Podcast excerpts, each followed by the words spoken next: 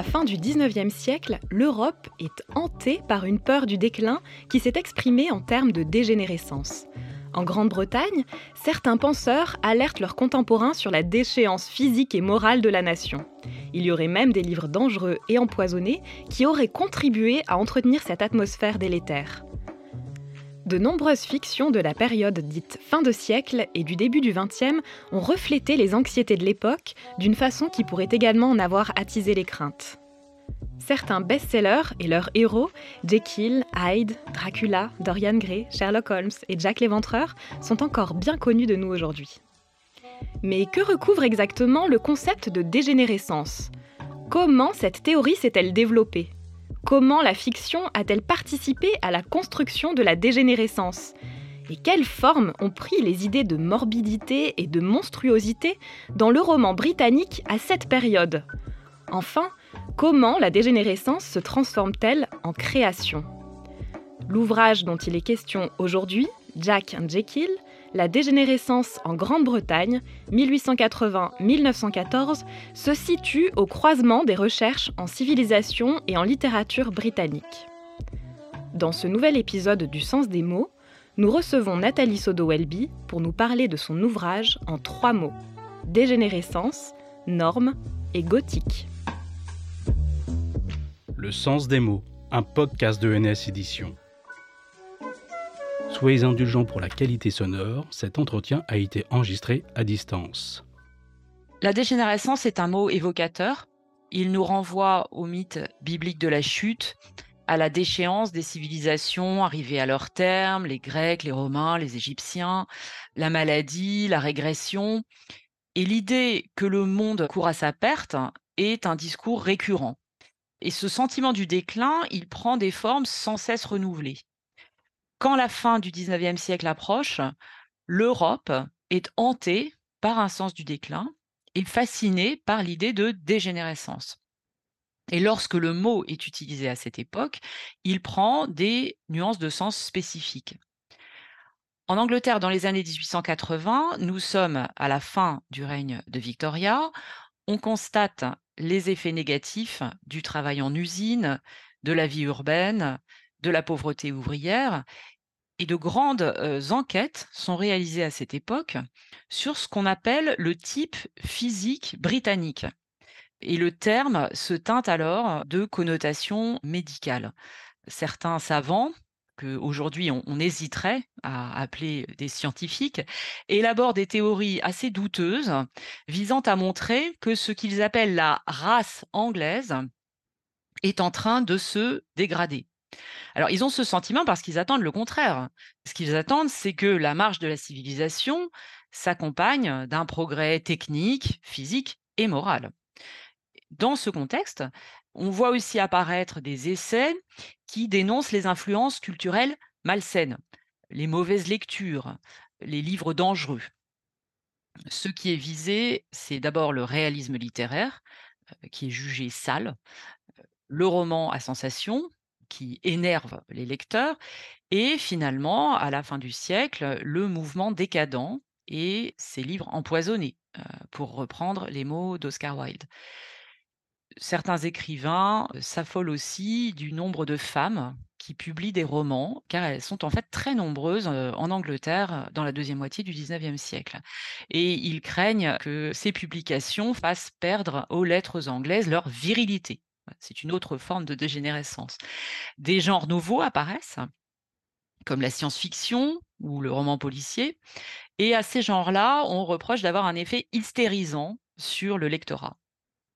Dans ce contexte, des penseurs, se disant savants, ont utilisé la littérature comme une sorte de thermomètre pour évaluer la santé de leur époque, voire comme un baromètre pour prédire l'avenir de l'Occident. Et ils ont constaté que la fiction de l'époque défiait les normes morales, sexuelles et littéraires. Alors, est-ce que leurs auteurs n'étaient pas des anormaux? C'est pour cette raison que le deuxième mot que j'ai choisi, c'est le mot norme. Depuis la fin du XVIIIe siècle en Europe, on cherche à établir des liens entre le physique et le moral et des façons de négocier la division entre le normal et l'anormal. Dans différents domaines de la connaissance, euh, comme euh, par exemple la criminologie, la psychiatrie ou l'anthropologie, on cherche à définir des types humains qui soient nobles ou criminels, sains ou morbides, et les savants euh, mesurent, enregistrent, pèsent et sous-pèsent, comparent, font des moyennes, et ils vont transformer ce qui ne sont en fait que des moyennes en des normes. Or, euh, le risque des normes, c'est qu'elles peuvent devenir normatives. C'est-à-dire que tout écart hein, par rapport à la norme risque d'être mal vu et les normes deviennent alors prescriptives, c'est-à-dire qu'elles se mettent à dicter des comportements. Or, ces normes sont puissantes. Ce qui fait la force des normes, c'est qu'elles permettent de donner du sens, d'interpréter, et elles intéressent tous ceux qui veulent créer ou chercher du sens. Et c'est ici que nous retrouvons les écrivains.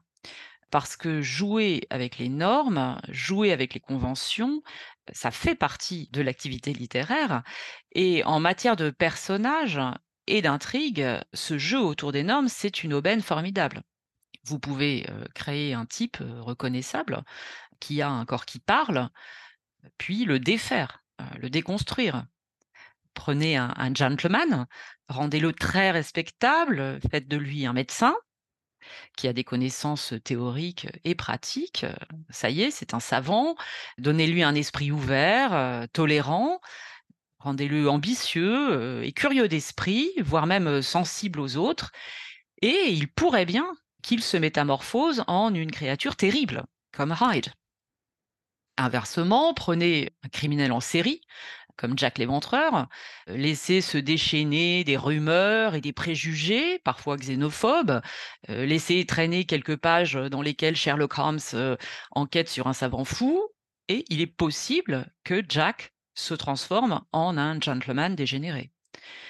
Et c'est pour cela que mon dernier mot, c'est le mot gothique.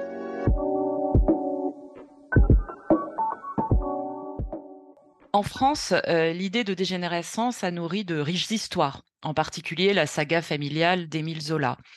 En Angleterre, on trouve aussi des récits réalistes qui traitent de la misère des taudis, avec des personnages qui ont des trajectoires euh, descendantes. Mais ce à quoi mon livre s'intéresse particulièrement, c'est la renaissance à l'époque du genre dit en français du roman noir et ce qu'on appelle en anglais la fiction gothique gothique comme l'architecture des cryptes, des abbayes et des cimetières. Gothique, c'est aussi l'esprit sombre et, presque sauvage hein, qui caractérise ces œuvres tourmentées. Gothique, on pense aussi aux spectres hein, qui hantent les sites anciens en ruine. Et quand le roman gothique renaît à la fin du XIXe siècle en Angleterre, il produit de nombreux chefs-d'œuvre et ces chefs-d'œuvre ont été et sont des best-sellers qui sont toujours avec nous. Je pense au portrait de Dorian Gray, Dracula, sans oublier la terrible île du docteur Moreau et d'autres encore. Dans ces œuvres, il y a un substrat scientifique, théorique, et des idées dangereuses sont formulées. Est-ce la raison pour laquelle nous les aimons tant? Ce que je montre dans le livre, c'est que ces textes sont ancrés dans le paysage culturel, politique et social de leur temps, mais ils nous parlent toujours, à tous, à travers les siècles. Donc, qu'est-ce qui nous interpelle autant? La trajectoire que je viens de suivre rapidement, c'est celle que nous allons suivre dans cet ouvrage, plonger dans les méandres d'une pensée raciale, réactionnaire, intolérante, aux accents parfois eugénistes, puis remonter la pente grâce à la littérature qui va reprendre ces discours pour les problématiser et les poétiser. Cet ouvrage, Jack and Jekyll, La dégénérescence en Grande-Bretagne, 1880-1914, est à retrouver en version papier sur le site de NS Éditions et dans toutes les bonnes librairies. Il est également disponible en version numérique sur la plateforme Open Edition Books dans la collection Signe. C'était Le Sens des mots. Ce podcast a été préparé par Sandrine Padilla et Maël Lopez. Au mixage, Adrien Reynaud. À la production et réalisation, Sébastien Boudin. À bientôt pour une prochaine édition.